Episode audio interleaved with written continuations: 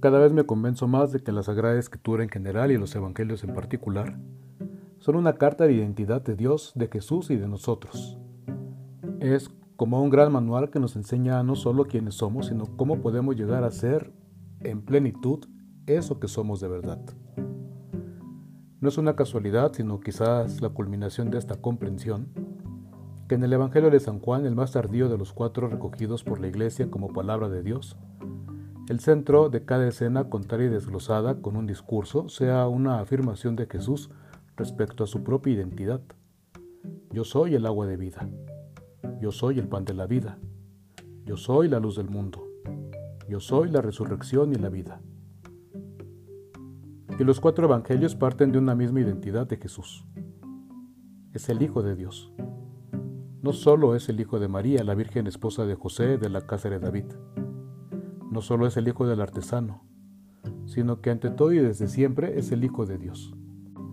Y Dios mismo, sin dejar de ser humano, sobre todo en su muerte real y solidaria de la condición humana, en general y de los humanos violentados injustamente en particular, y en su resurrección en la que su humanidad fue asumida enteramente en la gloria propia de Dios, el Padre, como confesamos y se deduce de la ascensión de Jesús al cielo. Lo interesante es que mientras nosotros confesamos a Jesús como Hijo de Dios, Jesús se refería a sí mismo como el Hijo del Hombre. Él afirmaba su pertenencia a la humanidad, de tal manera que eso mismo consolidó la identidad percibida por sus seguidores, especialmente tras la resurrección, su pertenencia a Dios, que era Hijo de Dios. Nuestra confesión como iglesia en el concilio de Calcedonia en el año 451 en el sentido de que Jesús es verdadero Dios y verdadero humano, es decir, 100% humano y al mismo tiempo 100% divino, sin mezcla ni confusión, nos expresa la convicción de que Jesús no es un semidios, mitad Dios y mitad hombre, o cuerpo de hombre y alma de Dios, como a veces solemos pensar equivocadamente. Que la unión de lo humano y lo divino en Jesús no tenga mezcla, pero tampoco se confunden, nos deja una posibilidad de interpretación que lo humano es transparencia de lo divino. Así que es natural que pronto surgiera una inquietud. ¿Solo la humanidad de Jesús es divina? ¿O también lo es nuestra humanidad? ¿Solo Jesús es el único Hijo de hombre y también Hijo de Dios? Nosotros, en cuanto humanos, hijos de humanos, también somos de alguna manera hijos de Dios. Para Jesús no hay duda, todos somos hijos de Dios. Jesús, igual que Jesús o de otra manera, fue la pregunta que vino en consecuencia. Con el tiempo las primeras comunidades cristianas trataron de dar respuesta a esas inquietudes, resolviendo que por el bautismo todos somos hijos de Dios, hijos por adopción, como dijeron algunos, de alguna manera distinta a Jesús, que es el Hijo engendrado pero no creado. Como sea, y habida cuenta de que ninguna familia hay hijos de primera e hijos de segunda, Pronto llegó la iglesia a la convicción de que ella misma en su conjunto forma un solo cuerpo con Jesús. Toda la iglesia por el bautismo es un solo cuerpo con Jesús, el cuerpo de Jesús. De manera que afirmamos que Jesús y nosotros somos uno mismo, distintos pero uno, diversos pero en comunión.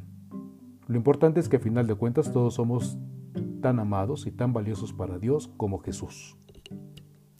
Por eso Jesús, sin reparo alguno, como dice la Escritura, no solo no se avergüenza de llamarnos hermanos, sino que abiertamente nos llama hermanas, hermanos, hijas e hijos de su Padre, al que sin tapujos nos enseñó a llamar Padre nuestro.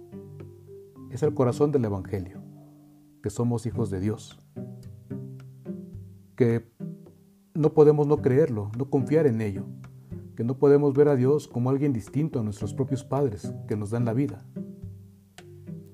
Y si un pastor busca una oveja y una mujer busca una moneda, con mayor razón una madre o un padre buscarán a sus hijos. La insistencia de Jesús en que nos cuidemos como hermanos tiene como razón nuestra identidad. Si somos hijos del mismo Padre, entonces somos hermanos. Para el Padre somos siempre hijos únicos, valiosos cada una y cada uno por sí mismo, sin que unos sean más o menos por el solo hecho de ser distintos.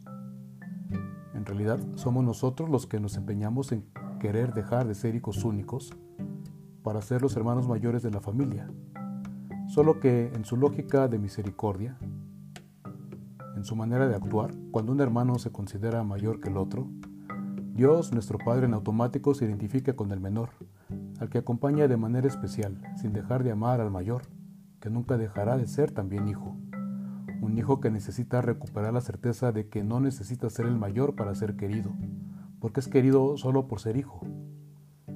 Así ha sido desde Caín y Abel hasta nuestros días, entendiendo que Caín y Abel son figuras que representan el drama de la humanidad desde sus orígenes, más que una pareja de hermanos a los que hay que buscar entre los neandertales o los australopithecus. De eso se deriva que nuestra identidad de hijos no depende de nosotros, sino de nuestros padres. Ser hijos de Dios no depende de nosotros mismos, sino de Dios. Por lo tanto, si la fuente de nuestra identidad es Dios y después de la muerte Dios nos buscará, no por lo que hicimos, sino porque somos sus hijos y nos ama, necesitamos de Dios para afianzar nuestra identidad y vivir conforme a ella.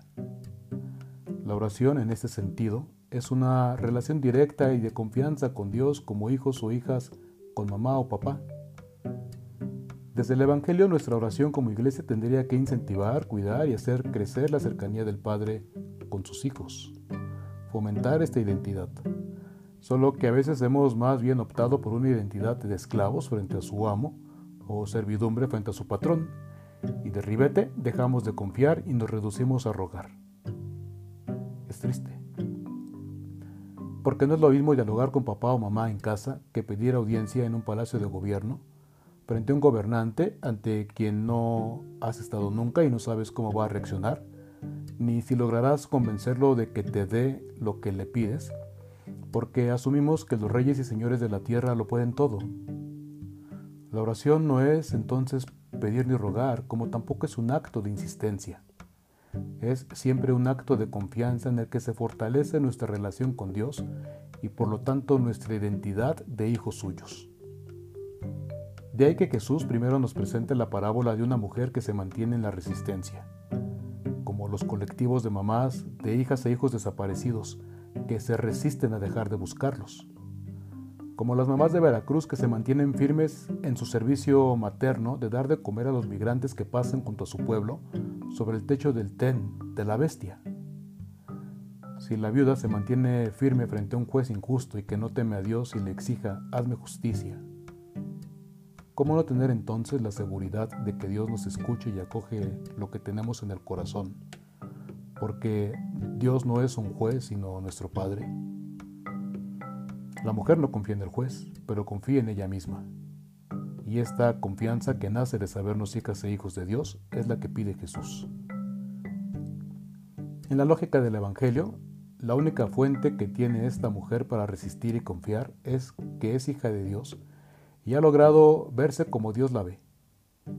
La oración es importante no para que Dios nos escuche, la oración es importante para tener claro que Dios es nuestro Padre que nos ama con corazón y entrañas de madre y en consecuencia, la oración es importante para saber quiénes somos nosotros, las hijas y los hijos que Dios tanto ama. Actuamos desde lo que somos. Y si somos hijos de Dios, hay que comportarnos como hijos y como hermanos entre nosotros. El problema, insisto, viene cuando nos creemos el hermano mayor de la familia como el rico que no compartió su banquete con Lázaro el pobre, y Dios acogió a Lázaro y rechazó la complacencia del rico y su falta de empatía con Lázaro. Es significativo que no conozcamos el nombre del rico, por tradición lo hemos llamado Pulón, pero no conocemos su nombre. El egoísmo, el afán de ser superiores a los demás, la falta de empatía no expresan ninguna identidad. En cambio, el pobre se llama Lázaro y puede no tener nada, pero no deja de ser alguien. Si la oración realmente cuida nuestra relación con Dios y fortalece nuestra identidad con Él, porque nos ayuda a ver a Dios tal como Él es, entonces la oración también nos ayuda a vernos entre nosotros y a descubrirnos como hermanos, distintos pero igualmente amados. En la oración limpiamos el corazón de heridas y prejuicios que nos hacen sentirnos mejores o superiores a los demás como fue el caso del fariseo, que hablaba mucho pero no oraba nada, porque no se veía como lo veía Dios, y por eso era incapaz de ver a los demás con la mirada de Dios. La oración del fariseo no tenía como centro el amor de nuestro Padre del cielo, sino su propia jactancia. Por eso veía al publicano con desdén, no con compasión. Y los que justifican moralmente que son mejores o superiores que los demás, y tienen la arrogancia de considerar que los otros, los impuros, no merecen a Dios, ni saben quién es Dios, ni saben quiénes son ellos mismos. En cambio, el publicano, consciente del mal que ha hecho en contra de sus hermanos, consciente de la inhumanidad cometida en contra de su propia familia, va humildemente, confiadamente a pedir perdón. Su lejanía en el templo es reflejo de su conciencia. Si le ha fallado a los hermanos es porque no ha estado cerca del Padre, pero ha vuelto a Él, y el Padre se ha sentido reconciliado con el Hijo que ya tiene clara su identidad. El problema es el Hijo que se siente mayor. Samar es un cantautor mexicano que canta desde la conciencia de la fraternidad universal que existe en todo. Uno de sus cantos se llama Yo soy tú, y más allá de sus tintes chamánicos me parece que expresa muy bien el mensaje del Evangelio, de todo en su conjunto, no solo de esta escena. La verdad, dice el canto, la verdad es mucho más alucinante que la imaginación. La fantasía, la representación de una verdad que existe en algún punto del universo, si lo podemos imaginar, en algún lugar del cielo existe. ¿Qué es real? ¿Qué es real? Que somos dioses es real. Que solo hay una energía, que somos lo mismo, que si te duele me duele. Si te ataco me ataco. Que somos uno. Todos somos uno. Que yo soy tú, que tú eres yo. Que somos luz. Todo empieza con lo que pensamos, porque el pensar se convierte en sentir. Cuando lo sientes, se materializa. Con todo creamos, creamos, creamos. Dos sentimientos, amor o miedo. No hay más. ¿Con cuál te conectas? El publicano conectó con el amor de Dios. El fariseo, en cambio, solo ha conectado con el miedo. Miedo de no ser querido, miedo de no ser suficiente, miedo de no ser valioso por sí mismo, miedo de ser menos que los demás. El problema es que siendo hijos del mismo Padre, siendo una sola familia, lo que lastima a uno termina por lastimarnos a todos, de la misma manera que la luz que brota de uno nos ilumina también a todos. Si vibramos alto, llegamos alto. Si vibramos alto, nos volvemos luz. Pido perdón a los que he herido, a los que he dañado, Pido que cada sentimiento negativo que haya generado sea recogido, lavado y mandado allá con Dios. Y que cambie todo. Que lo cambie todo. Pide perdón por lo que has hecho. Pídete perdón por lo que has hecho. Perdona lo que pasó y perdónate al pedir perdón. Que todo se llene de amor incondicional. Que todo se llene de luz. Que la luz toque nuestros corazones y que cuide a la tierra. Que la sane. Que nos sane. Que nos cuide y que aprendamos a cuidarla, a cuidarnos. Vamos respetando que yo soy tú y tú eres yo, somos luz. Si me hieres, te hieres. Si me duele, te duele. Si a la tierra le duele, nos duele a todos. Nos duele lo que sufre el otro sin que nos demos cuenta. Vamos ayudando en lo que podamos para andar ligeros. Todo es perfecto. Todo tiene que ver con todo y nada es lo que parece.